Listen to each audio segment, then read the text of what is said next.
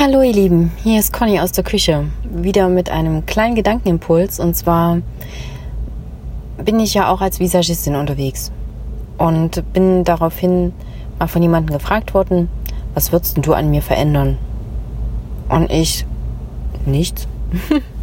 Warum sollte ich dich verändern? Und ähm, jetzt, knapp zwei Wochen später, geht mir das durch den Kopf und ich denke, oder ich erkenne, ja, ich verändere dich nicht, weil ich das will, sondern ich verändere dich, weil du das willst.